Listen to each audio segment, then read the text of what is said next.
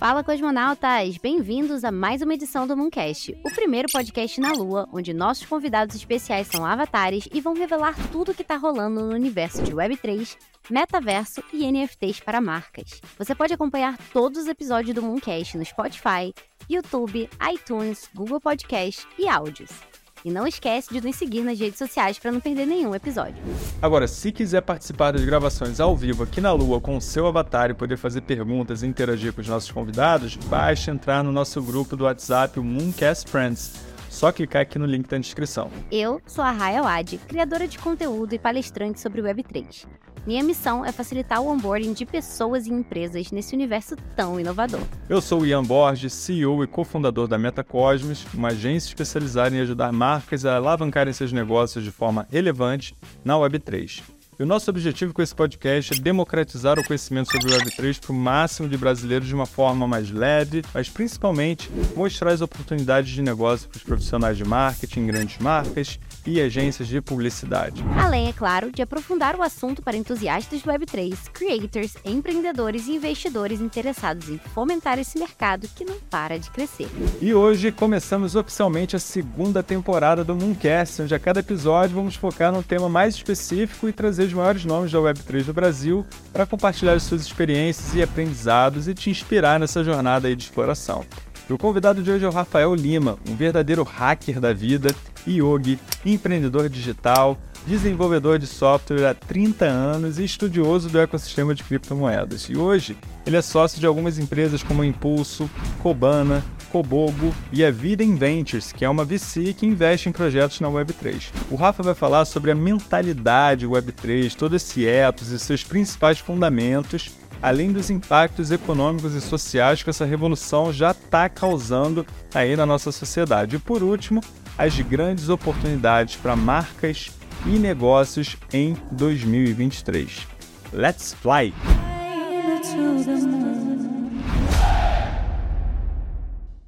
Hoje é o nosso primeiro episódio da segunda temporada do Mooncast, onde estamos abrindo aqui para convidados especiais. E temos hoje a grande honra de receber Rafael Lima, um verdadeiro hacker da vida, uma pessoa que eu admiro muito e que me inspirou muito na minha jornada também na Web3. Sei que é uma pessoa muito especial para a Rai também, então é um privilégio começar esse, esse novo momento aqui do, do Mooncast, abrindo com esse ilustríssimo convidado aí. O Rafa é um cara que, para mim, hoje, em termos de mentalidade Web3, é uma pessoa que pode nos ajudar muito a entender o verdadeiro ethos da Web3, as verdadeiras virtudes, cultura, pensamento.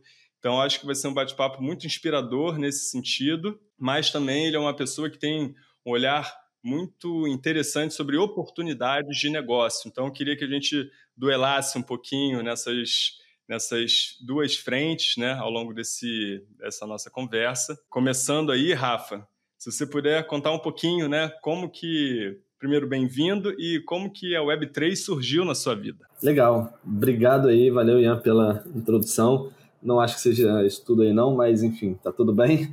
E legal, obrigado pelo convite também, Rai, por estar aqui. É bem legal poder participar logo do início aí do, do Mooncast, estarmos juntos aí nessa. Então, respondendo sua pergunta, Ian, eu, o Web3 entrou na minha vida, eu acho que antes mesmo da galera começar a chamar de Web3, esse movimento. Isso aconteceu em 2013, quando eu comprei Bitcoin pela primeira vez. Eu fiquei sabendo de Bitcoin até um pouco antes, né, de um grupo da galera de desenvolvimento de software, agilidade, que eu fazia parte. E em 2013 eu comprei pela primeira vez e em 2015 né, eu tinha uma empresa nos Estados Unidos, tinha conta lá né, na física e na, na empresa e eu consegui comprar Bitcoin pelas corretoras lá de fora. Na, na época não existia ainda corretoras aqui no Brasil, e também lá fora não, não tinha o Know Your Client, não pedia Social Security Number, nada disso. Então, mesmo como brasileiro, tendo uma conta lá, era possível comprar. E aí eu tive a oportunidade de fazer um pouco de arbitragem, né? Que é comprar lá e vender aqui no peer-to-peer. -peer, um P2P profissional, vamos dizer assim. E foi bem legal, foi a minha primeira experiência, assim. E aí depois, né, acompanhando o mercado, em 2017 eu conheci o Ethereum, e aí eu acho que foi quando o Web3 começou mesmo com esse conceito de Web3 para mim. Né? Quando, eu, quando eu enxerguei o, eu vi o Ethereum, eu enxerguei a oportunidade, e não foi difícil para mim ver o potencial do projeto, né, como desenvolvedor de software era, era fácil identificar assim todo o potencial, onde poderia chegar, que enfim acabou chegando. E aí foi assim que tudo começou para mim. Né? Eu comprei o Ethereum a 48 dólares na época, fiz um, um, artigo no meu site falando que eu acreditava que o valor poderia chegar a mil dólares, o que parecia um absurdo na época. Né? É, conversando com o Matheus, né, que é os meus sócios também, ele falou, cara, não, impossível, isso não existe, né? Porque um cara do mercado tradicional, financeiro, enfim, né, tinha como base toda a valorização dos ativos de tradicional hoje, né, que a gente chama de tradicionais, né, e não existia nada do gênero realmente. Mas na prática o que aconteceu é que até 2021 né, passou muito mais disso, né? O Ethereum chegou a 4.800 dólares né, no all-time high, se eu não me engano. E aí foi foi bom. Acabei não não ganhando grana legal assim de guardar Bitcoin, porque eu não guardei Bitcoin, né? Aquela história a gente sempre chora por isso. Quem não fez, quem fez, né, tá sorrindo, enfim. Mas no Ethereum acabou que é, a gente guardou tanto eu quanto o Matheus e isso foi bem legal e funcionou muito bem, né? A gente acabou depois usando isso para iniciar alguns negócios aí em 2021. A Web3 chegou assim para mim. É, eu acho que esse negócio de guardar Bitcoin é mó balela, né? A galera sempre ouve de tipo, ah, se eu tivesse comprado Bitcoin quando era um dólar, eu duvido que ia ter segurado até chegar ao ponto que chegou, né? Provavelmente teria vendido a, enfim, tipo 10, 20, 30 dólares, dependendo ali. É, era o que era normal, né? Aconteceu comigo. Na época, eu tava comprando e vendendo Bitcoin a 300 reais, imagina.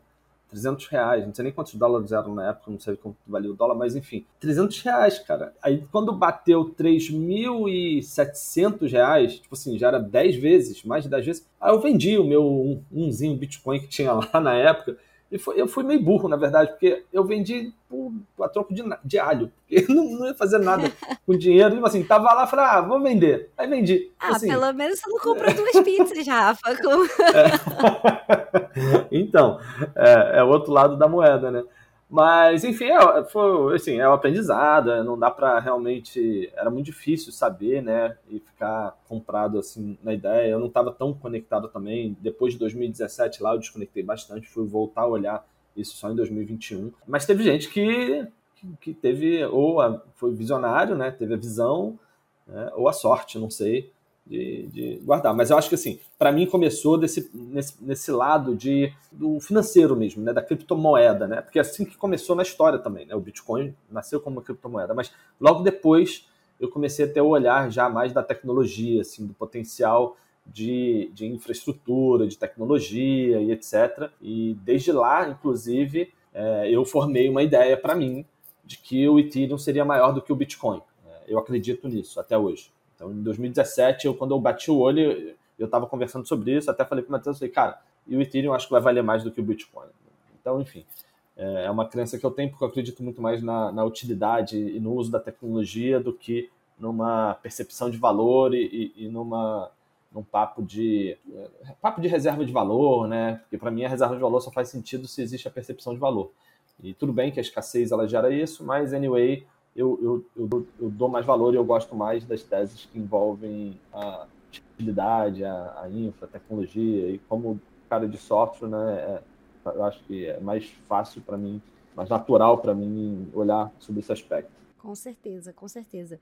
É, e você acha que você ter esse background de tecnologia, então, te ajudou a entrar nesse mundo de Web3? Porque você disse que começou com essa questão de, de financeira, né? Ali como dinheiro, assim como o Bitcoin começou. Mas hoje você está super envolvido na Web3 mesmo. Não só na parte de criptomoedas, mas ali de tecnologias, desenvolvendo coisas aí pro ecossistema. Então, você acha que você só chegou nisso por causa do seu background de, de tecnologia? Acho que sim. Porque, como eu falei, eu fui ouvir de Bitcoin pela primeira vez num grupo de, de amigos da, de agilidade, a gente se encontrava todo ano, viajava e tal. Se eu não me engano, foi o Klaus, que foi até meu sócio, que comentou sobre isso. Então veio de, dessa, dessa galera, vamos assim dizer. E depois, como a gente está falando de dinheiro digital, token digital, enfim, é, tudo digital, eu acho que tem uma conexão muito forte, assim, para mim, com o avanço da tecnologia. E depois que eu entendi que o uso da blockchain né? A blockchain como tecnologia que foi criada a partir do Bitcoin. É, tinha várias possíveis aplicações para um processamento de dados e uma internet descentralizada, não só distribuída, mas também descentralizada, aí que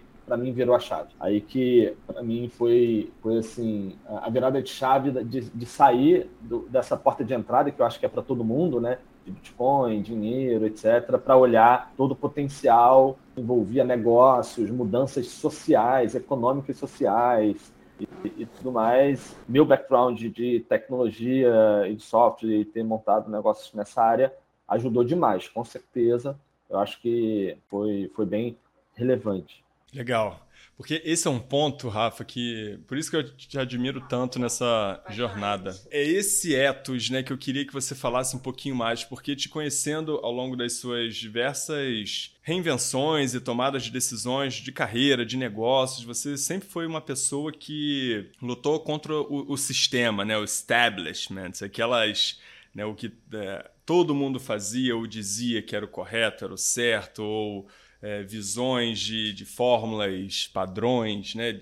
E tanto para negócios quanto né, para a vida como um todo. Né? Por isso, lendo seu manifesto e entendendo um pouquinho mais de você né, e, e, essa, esse olhar hacker né, para a vida, que eu queria entender, na sua opinião, quais são, se a gente tivesse que tirar todo o barulho em torno da Web3 e, e fosse para o essencial, né, se você pudesse reduzir a Web3 em alguns pilares, Quais pilares seriam esses, na sua opinião? A minha conexão com a Web3 ela foi muito natural, muito por conta disso que você comentou, né? da minha visão de mundo e que eu, é, inclusive, externalizei por meio do manifesto que está no meu site, que fala sobre é, o problema que a gente vive né, hoje das grandes corporações e das, das grandes empresas, das grandes organizações, meio que criando mecanismos para enriquecer poucos às custas da energia de vida de muitos. Eu, eu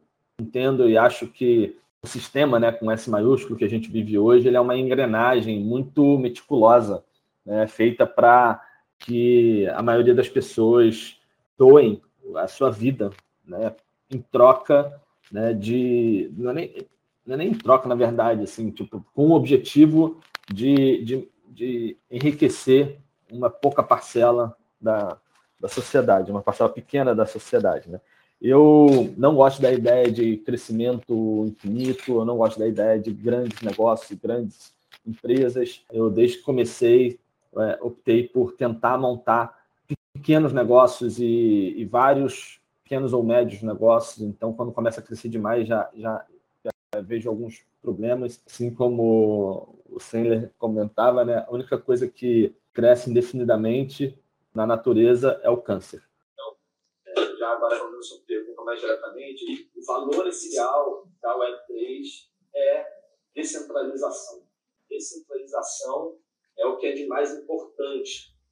Por isso que, para mim, todo esse movimento, ele representa não só um movimento tecnológico, né, mas também econômico e social. Porque, na medida que você é, consegue é, criar uma rede cujas regras de, de, de funcionamento é, não são controladas por uma entidade única, grande e poderosa, você muda o jogo. Então, é, essa que é a grande virada de jogo no mundo para mim, que a Web3 traz, é, que é a possibilidade de você ter é, sociedades, acordos acordos sociais, econômicos, sistemas funcionando sem a necessidade de uma única entidade. Eu adoro ouvir o Rafa falando sobre essa visão dele de, de Web3. Eu acho uma pessoa, tipo, super visionária, assim, em relação às empresas que ele tá envolvido e tal. Rafa, o que você gosta de passar como mensagem, assim, pra galera que tá começando a, a olhar pra Web3, não sabe muito bem ainda por onde começar, onde todo esse movimento de tecnologia pode levar a gente. Conta um pouquinho aí da sua, da sua visão assim de futuro da Web3. Eu acho, sim, eu tô, sou absolutamente comprado na ideia, né? Então, enfim, é, sou muito suspeito para falar, mas é, eu acho que, que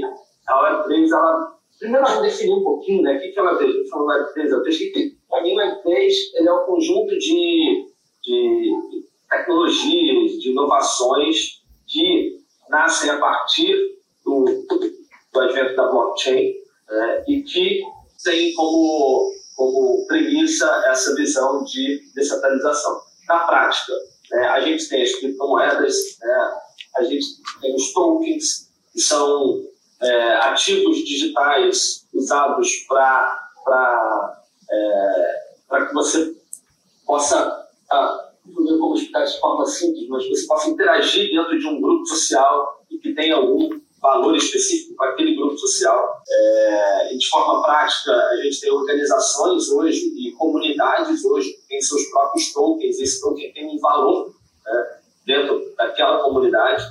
Então, é, assim como a gente vê alguns, até moeda social, até aqui no Brasil, no Nordeste, se não me engano, algumas cidades que rodam ali dentro daquela própria cidade. Então, imagina que agora você consegue fazer isso usando um, token digital, né? assim como blockchain é uma moeda digital. A gente tem os NFTs, que são os tokens não fungíveis, que também são ativos digitais, mas aí eles já são únicos e que tem uma série de aplicações também.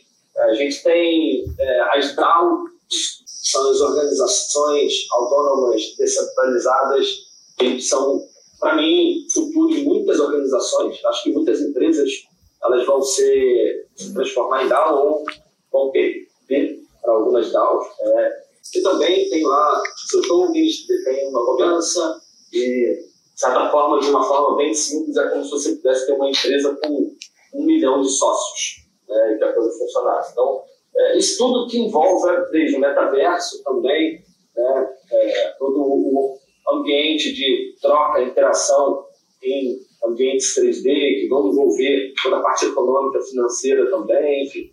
Então, eu acho que tudo isso, né, toda, todas essas tecnologias, todas é, essas letrinhas aí, né, etc., vão fazer parte da, da nossa vida nos próximos anos, cada vez mais na atualidade. A gente vê né, a curva de adoção de novas tecnologias e, inovação, é, ela sempre tem os early adopters, depois elas chegam na massa, vai crescendo, depois chegam no platô, e aí são substituídas por novas inovações, e por aí vai. E a gente está muito no início ainda, a gente está bem no iníciozinho ainda, todos que consomem isso são é, early adopters, são como é que é português, early adopters? É, as pessoas entram no início, né? O, e são os primeiros a adotar as tecnologias são desbravadores. E a gente está nesse momento. Então, a, a, mensagem que eu dou para quem ainda não entende, que não participa disso, é de que isso vai é, causar uma revolução tão grande quanto a própria internet causou. Então, imagina que antes da internet, a gente era muito mais limitado do ponto de vista de comunicação. Tá? A internet, que a gente conhece hoje, é, que a gente está acostumado a usar, ela fez uma revolução do ponto de vista de comunicação. É, ela mudou a forma como a gente consumia informação, mudou a forma como a gente se comunica. É, antigamente era só telefone, agora é mensagem, é áudio, as notícias são muito mais rápidas, ela, ela facilitou a globalização, ela trouxe uma velocidade incrível na adoção, na, na, na, e a facilidade, né? agilidade e facilidade da comunicação. E essa nova fase da, da, gente chama de Web3, vai, vai criar a mesma coisa para a questão econômica, financeira. Tá? Então, assim como um pouco mais difícil da gente se comunicar com uma pessoa lá no Japão, aqui no Brasil, é, agora é muito fácil. No WhatsApp, mandou mensagem é instantânea, é, vai ser muito fácil emprestar um dinheiro para uma pessoa lá no Japão, por exemplo. O que hoje não é viável. Não consigo fazer vai ser muito fácil eu pagar e receber dinheiro de uma pessoa no Japão, o que ainda é muito difícil para os sistemas tradicionais financeiros. Né? É, hoje, para fazer isso, você tem que ter uma conta em banco, que tenha transferência internacional, vai fazer um SWIFT, vai pagar taxa absurda, vai demorar três dias, enfim. É muito complicado, não é instantâneo. Mas o que a Web3 vai permitir é que isso se torne instantâneo. Isso muda o jogo. Porque eu tenho pessoas já agora se comunicando no mundo todo, como se estivessem todos no mesmo lugar, e eu passo a ter essas pessoas podendo fazer um fluxo de dinheiro com a mesma facilidade, de forma tão instantânea, isso vai mudar muito toda a, a nossa relação social, de trabalho, enfim. Porque é, é, eu posso, com muito mais facilidade, trabalhar com uma empresa no Japão e receber o meu salário. É, não que isso não fosse possível, mas era, existia muito mais atrito. Né? Então, eu posso, é, de fato, ser um banco hoje. Hoje, com as tecnologias do Web3, eu, eu, pessoalmente posso me tornar um pequeno banco com o dinheiro que eu tenho. Eu posso emprestar o dinheiro para as pessoas, né? o chamado Decentralized Finance, que são finanças descentralizadas, que permite que eu faça isso. Né? Então, assim, é, você não precisa entender tecnicamente o funcionamento ou como as coisas funcionam, bem como você não faz a mínima ideia de como que você aperta o send lá no seu aplicativo de e-mail e esse e-mail chega lá no computador da outra pessoa. É, tipo, quem é técnico sabe lá dos protocolos, IMAP, SMTP, é, essas coisas, POP, mas tipo, ninguém sabe disso. O usuário não sabe disso, não vai precisar saber. Mas o usuário sabe mandar um e-mail. Então, para quem está entrando, chegando, olhando, cara, você precisa saber usar uma carteira digital. Isso é, uma, é um conhecimento básico que todo mundo vai precisar ter. Você precisa saber instalar com segurança um, um, um programa no seu computador que vai funcionar como a sua carteira digital, que é por onde você vai manipular todos os seus tokens, todas as suas moedas e todo o seu dinheiro virtual. Você precisa saber disso. Todo mundo precisa saber disso. Todas as empresas precisam treinar seus funcionários para aprender isso, porque esse vai ser um mecanismo normal de interação com os sites da internet daqui para frente.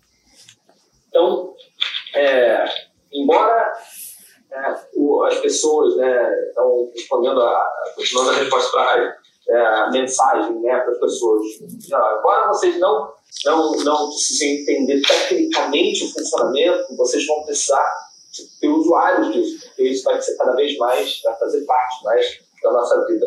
Né? Hoje, ainda tem alguns pontos de atrito, já está bem melhor do que há três anos atrás, e, mas com certeza está muito pior do que os próximos três anos. Mas quanto antes você já começar a entender, participar, um token, se familiarizar com o uso dessas tecnologias, é, mais fácil vai ser você acompanhar tudo que tem pela frente aí, pra, que tem para rolar aí de, de novidade né, que vai acontecer e isso vai estar presente no nosso dia a dia.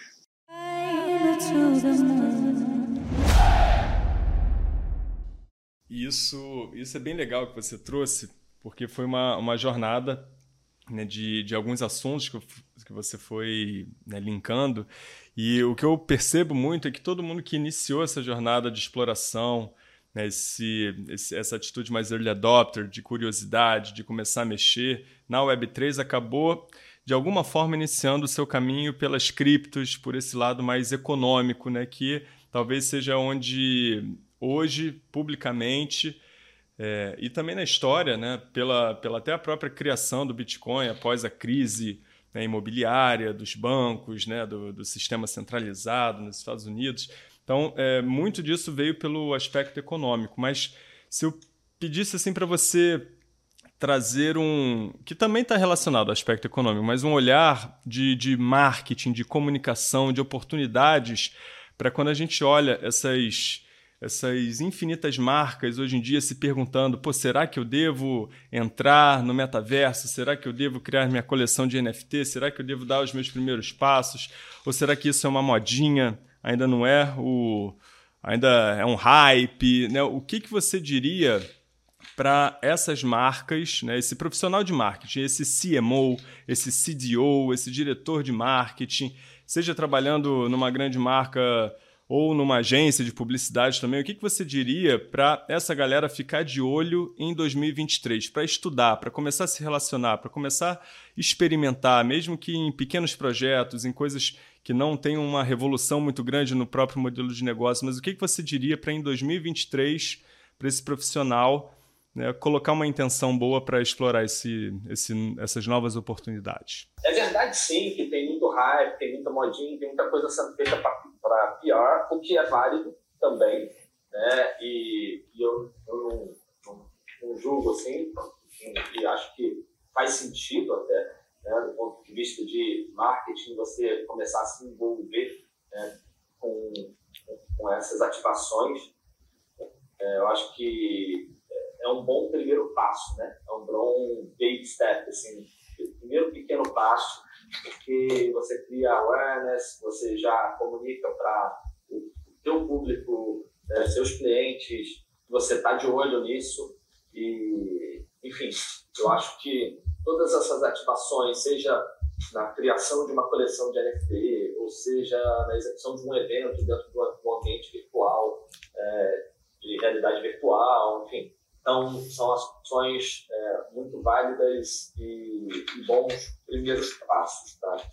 Agora, é, não fica por aí. Né? O grande valor, eu acho, está na, na criação, né, de, na descentralização mesmo, na descentralização de algumas coisas é, da empresa.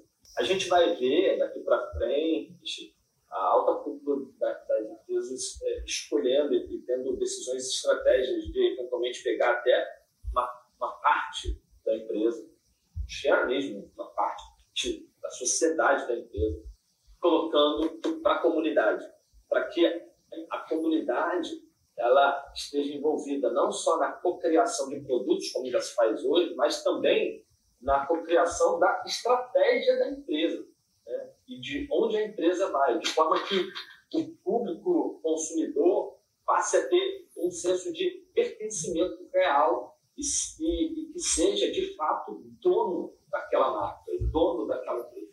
Isso vai acontecer de uma forma ou de outra é, em vários negócios, óbvio. E os mais conservadores vão ter uma dificuldade incrível de pensar dessa forma e provavelmente vão ser ultrapassados aí. Mas os mais criativos e os mais para frente, inovadores, eles vão acabar é, fazendo coisas desse tipo. Até porque isso que eu estou falando seria a tokenização de uma parte da empresa, mas com as DAOs, é, a DAO, ela, por natureza, tem uma filosofia de ser distribuída, enfim, e de ter todas as camadas de estratégia, gestão, operação realizada por todos. Não quer dizer que todo mundo vai decidir tudo, isso não funciona, mas todo mundo pode decidir quem vai decidir por alguma matéria.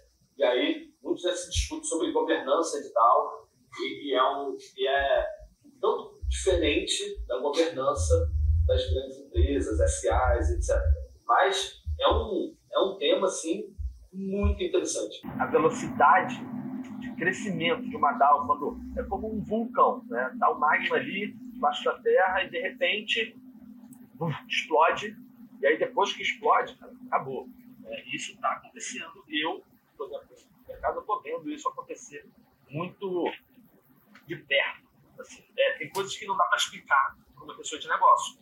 É, é, existem algumas comunidades que tem pessoas trabalhando de graça, entre aspas, né, por, durante horas da vida, tipo, dedicando duas, três, quatro horas por dia, trabalhando para o Nadal, em troca do token e de poder participar da governança e etc mas sem ganhar dinheiro nenhum, money, sem ganhar real, sem ganhar dólar. Né? Extremamente engajado, com brilho no olho, 50 vezes, 100 vezes maior do que, que tem no trabalho tradicional. Né? Absolutamente engajado e com uma relação com o negócio que nunca teve na empresa onde trabalha. E isso é muito poderoso. Né? Então, é, essa questão de olhar para as DAOs, o mecanismo de DAOs, é muito importante, que puxa a outra questão, né, que é o tokenomics. Né? O que é o tokenomics? É o, alguns chamam de token economics, né? tokenomics. que é como que você cria a economia do token que você está gerando para o seu negócio. Então, assim como hoje tem lá os clubes de benefício, as milhas, eles têm um pouco dessa gamificação, um pouco desse balanço econômico, eu acredito que toda grande empresa ela vai se tornar um pequeno banco central, porque ela vai acabar emitindo seus tokens, seus tokens vão ter valor econômico e um tokenômetro vai precisar ser definido, ou seja, qual é o mecanismo de valorização desse token, é, quais são, como que esse token é gerado, que é pintado, o pessoal chama, ou como que é feito o burn, que é com a queima do enfim. Então, essa é toda uma área de conhecimento que eu acho que 1% do mercado corporativo do Brasil conhece, mas que vai ser extremamente relevante é, e que é uma outra coisa para se olhar.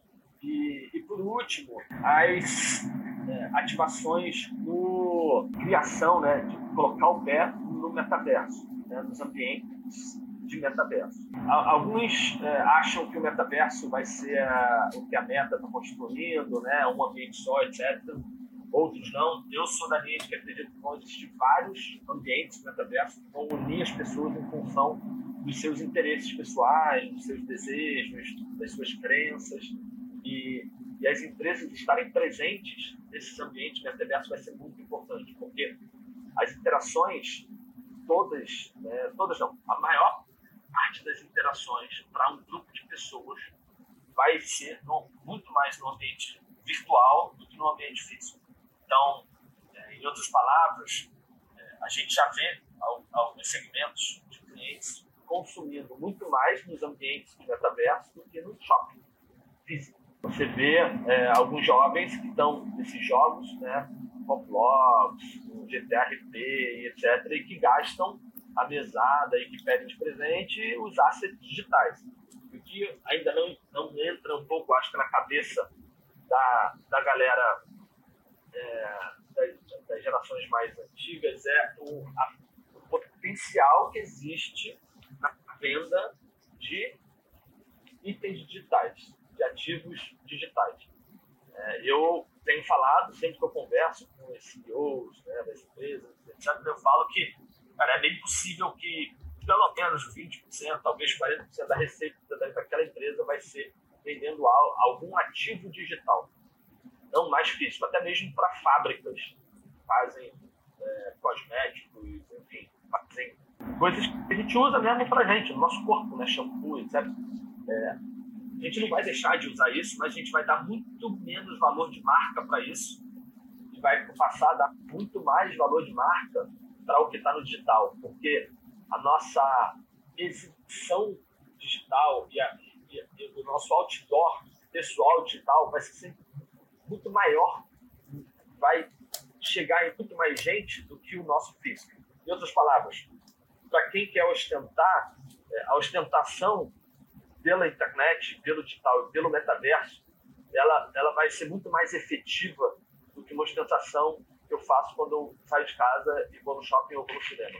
Então, é, isso é uma mudança de, de, comportamento, de paradigma também, e precisa estar no olhar dos CMOs, dos CIOs, dos CEOs, né, que estão é, interessados em seguir aí as tendências e, e usar é, esse advento aí do, metaverso e Web3. Como que isso se conecta? Ambientes virtuais já existiam, né, e já existem mais de hoje, os jogos já existem, mas quando você tem é, o blockchain, você tem o smart contract, e você tem um NFT que garante que uma peça que foi comprada é única, não adianta copiar o arquivo que não vale, é o falsificado, aí você montou.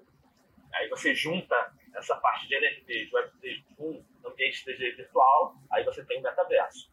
E é isso que é o real metaverso.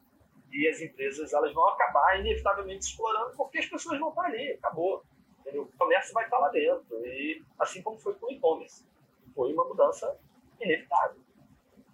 É isso que eu enxergo como visão assim para esse ano. Legal você falar isso, Rafa, do, do flex, né, da galera ostentar digitalmente. Eu acho que para o pessoal assim de uma geração mais velha é difícil ver isso, de tipo como você vai ostentar de forma digital. Mas isso já tá acontecendo com as gerações mais novas. Eu tenho uma amiga que é filha dela de seis anos ao invés de pedir presente de aniversário, tipo um presente físico, ela pediu para comprar roupinha no, no Roblox. Seis anos.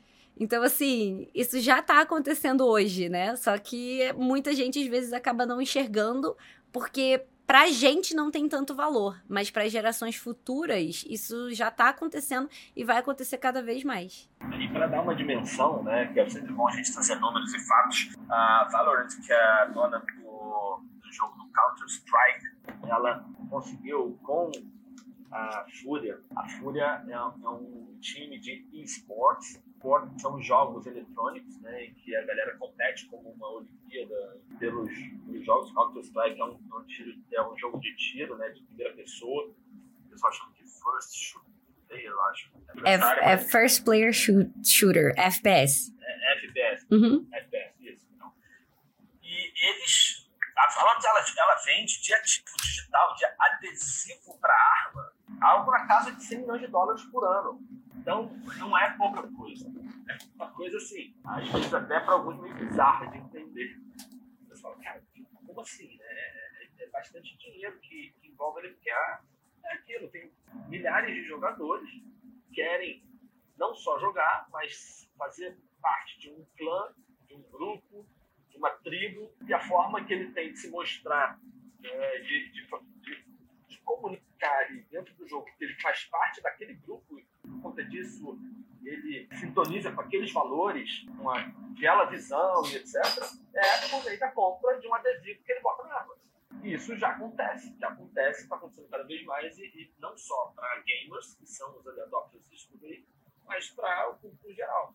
Né? Então, cada vez mais vai ser comum as pessoas estarem ali no celular, na fila, banco, num ambiente 3D. O celular está mais potente, porque você tem mais processador, tem mais capacidade, etc. E nesse ambiente 3D, ele é muito mais rico que parafernálias para ser colocados ali. Né? Enquanto que no Instagram você bota lá a sua foto do perfil e você tem um avatar, que tem uma roupa. É. Pode botar um boné, que pode, enfim, vestir da forma que quiser. É, e eu acho que não é nem só questão de outra realidade, né? Porque querendo ou não, hoje a gente já vive muito no, no telefone. Você tava falando de compras digitais, eu tava pensando, cara, eu não saio de casa nem para fazer compra de mercado mais. Eu compro tudo online, tudo.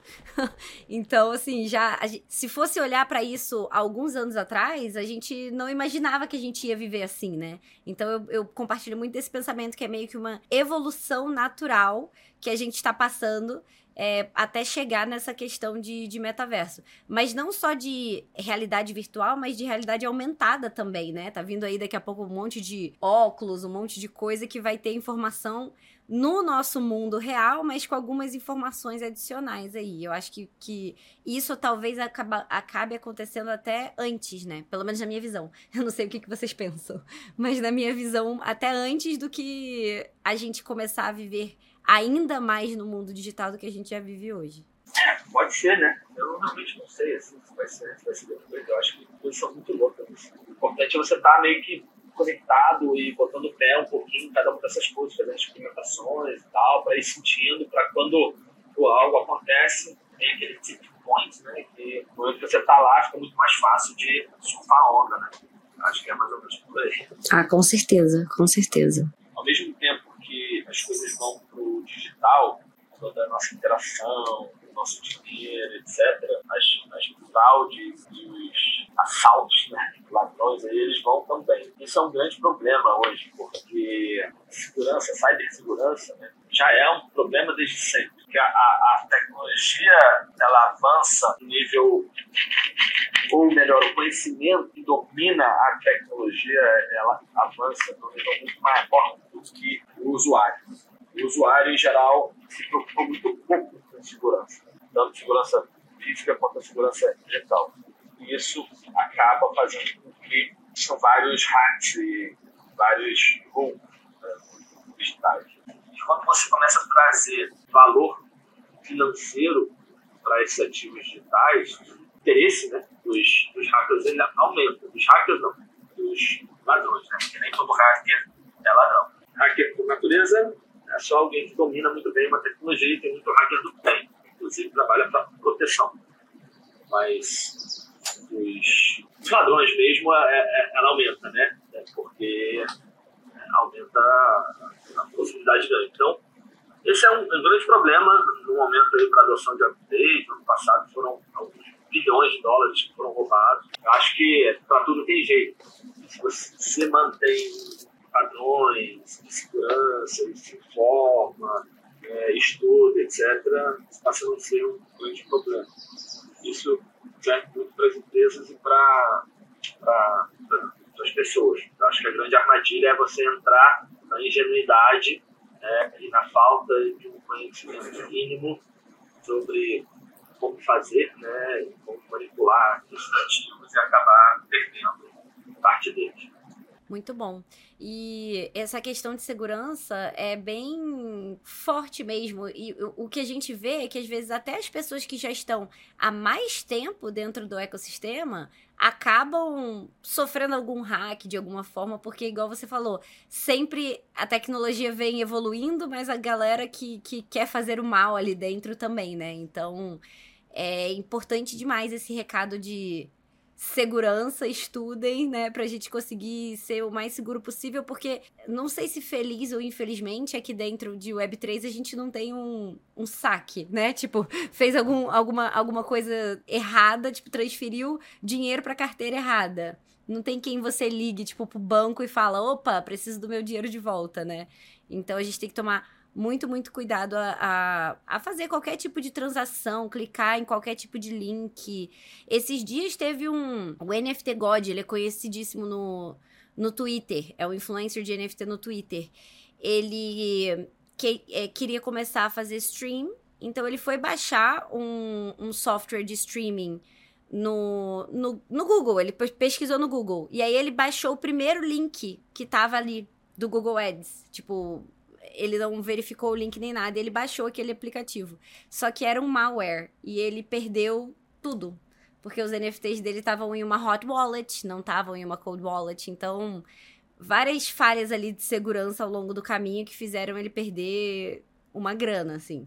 E é uma pessoa que já estava no mercado tinha um tempo. Então, às vezes, mesmo a galera que que já tem algum tipo de conhecimento, acaba pode cometer algum erro ao longo do caminho, né? Então é importante a gente sempre estudar para tentar prevenir isso. Se você baixa um software no computador, no seu computador, e ele está comprometido, ele pode tomar o seu computador e a partir daí tudo que é teclado, seu teclado é logado, todos esses riscos que você coloca são logados, tudo que você acessa para o do, do hacker do mal aí.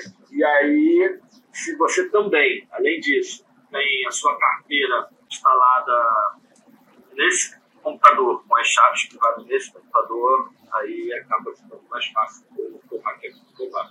A forma de evitar esse tipo de coisa é só usando uma hardware wallet, que é um, que é um dispositivo físico, como se fosse um pendrive, conecta na USB, e, e ele que guarda as chaves privadas da sua carteira, ou seja, é, ele que tem a senha, vamos dizer assim, para manipular os seus ativos. Então, fica muito mais seguro porque, dessa forma, mesmo que alguém invadir o seu computador e tomar o seu computador por inteiro, essa pessoa não consegue manipular os seus ativos porque a chave de manipulação está nesse dispositivo que é o pendrive na sua mão. Pendrive entre aspas.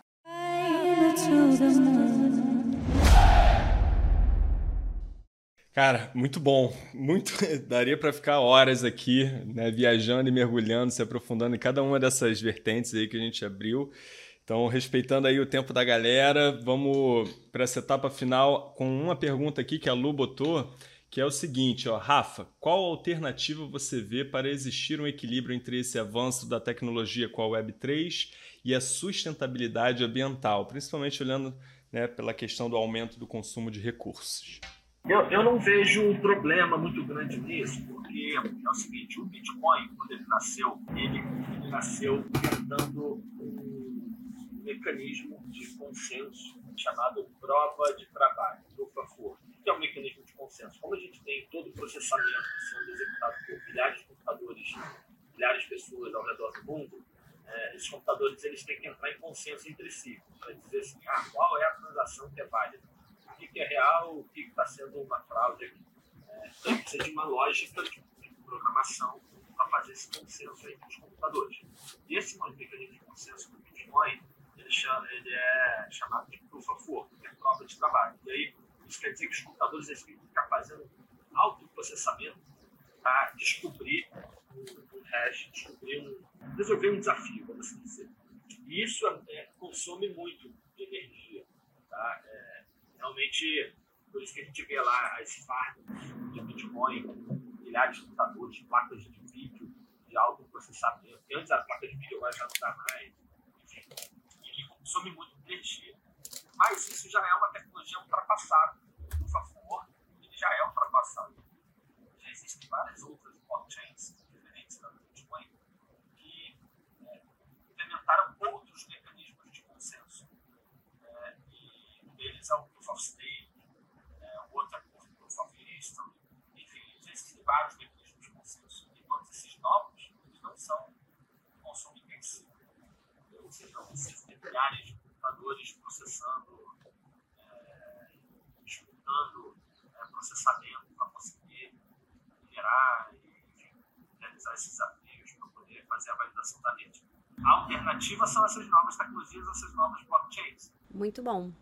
Rafa, antes da gente finalizar aqui, queria é, ouvir um pouquinho de você sobre a Vida Ventures, né? Que a gente nem falou sobre empresa nenhuma aí, mas para quem não sabe, Rafa é sócio fundador da Vida Ventures, que é uma venture capital para investimentos em empresas de Web3. E aí, se quiser falar para a gente um pouquinho da Vida, fique à vontade. Ah, legal. Então, a Vida nasceu em meados de 2021, interesse primeiramente criar uma gestora de ativos digitais para investimento nos tokens que foram surgindo. Né? Hoje são mais de mil moedas diferentes, diferentes, mas cada um deles representa um projeto, representa um produto, né? ou um protocolo, e no final das contas é uma empresa. Mas ou uma empresa ou uma DAO, mas enfim, é uma organização, uma profit, etc. Então, nasceu dessa forma a gente acabou se especializando depois em jogos, e viu uma necessidade assim, grande, fez alguns investimentos e depois voltou já no mercado de web todo. E hoje a Videi está montando um ecossistema de empresas que oferecem produtos e serviços de Web3 aqui no Brasil, em princípio. É, e a gente está com a visão de empresas bastante algumas trabalhando na parte de educação, outros de consultoria, outros na de metaverso, é, outros produtos específicos e a gente tem uma crença muito grande de que essas empresas vão ser disruptivas, funcionárias e estando elas no Web3 significa que elas têm algum valor de descentralização, a gente que isso também vai ser bom, independente do resultado do investimento. Gente agora escreveu um livro, que é o primeiro mergulho na Web3, vai lançar o livro daqui a pouco, no meio digital, vai ser o lançamento da Creative Commons de forma aberta, open source, que eu quero poder pegar, pensar, uma cabeça de colaboração e de abertura, né? E a gente também vai vender o NFT, que vai dar direito ao livro físico, mas não vai ser só comprar o livro, vai ser ajudar um projeto também. E a gente quer sempre trabalhar com essa visão de, de colaboração, de retorno com a sociedade. Então, a gente vai escolher um projeto que gente favelas, desenvolver mais três também para ajudar vida que a gente vai desenvolvendo aí os nossos negócios. Parabéns, Rafa. Muito bom. Muito orgulho aí de tudo que você está construindo, da, da colaboração que você está trazendo para o ecossistema, sempre com esse olhar construtivo, esse olhar é, de, de agregar, de, de ter intenção por detrás e não apenas né, ganho acima de tudo. Então, acho que isso reforça muito a ethos do, da Web3, da, de comunidade, de cocriação, né? Tá tudo sendo desenvolvido e cocriado agora, nesse momento, né? Então, muito, muito orgulho aí de tudo que você está fazendo. E, cara, quero te agradecer muito pela sua participação. Sei que não é tão simples e fácil, né, te ter aqui. Então, é, obrigado pelo privilégio. Foi, foi muito especial aí a troca. Espero que a audiência tenha curtido também. E só para concluir mesmo, para a galera buscar mais informações sobre a vida e entender mais, a gente vai botar tudo no, aqui no, nas descrições, né?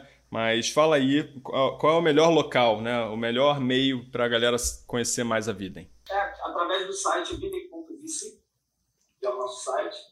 É, lá tem mais informações das empresas, do ecossistema, das investidas e do nosso time e de como fazer contato com a gente também. Perfeito. Obrigado, meu rei. Tamo junto. Fechado. Obrigado a vocês. Foi ótimo. Adorei o papo aqui. Nem doeu, né? Obrigada, Rafa, pela presença. Nem doeu, foi ótimo.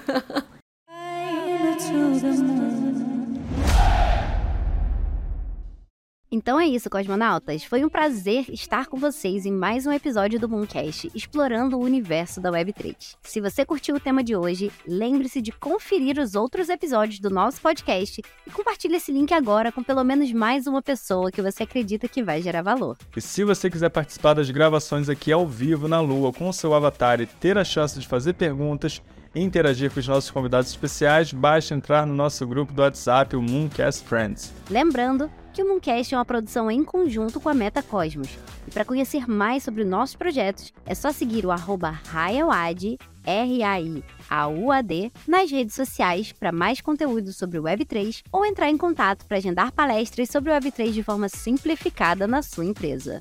E se achar que precisa de um parceiro para te ajudar a alavancar sua marca de forma relevante na Web3, trabalhando com as suas equipes de marketing e agências de publicidade, acesse o site metacosmos.com.br, Cosmos com K, e conheça nossos serviços que vão desde consultoria estratégica, treinamentos em company, pesquisa de mercado até execução de A a Z das suas ativações em metaverso e com NFTs. Acesse o site e agende uma consultoria gratuita para que a gente já possa te orientar com os passos iniciais. Valeu, cosmonautas! Os links todos estão aqui na descrição. E a gente se vê no próximo episódio do Mooncast.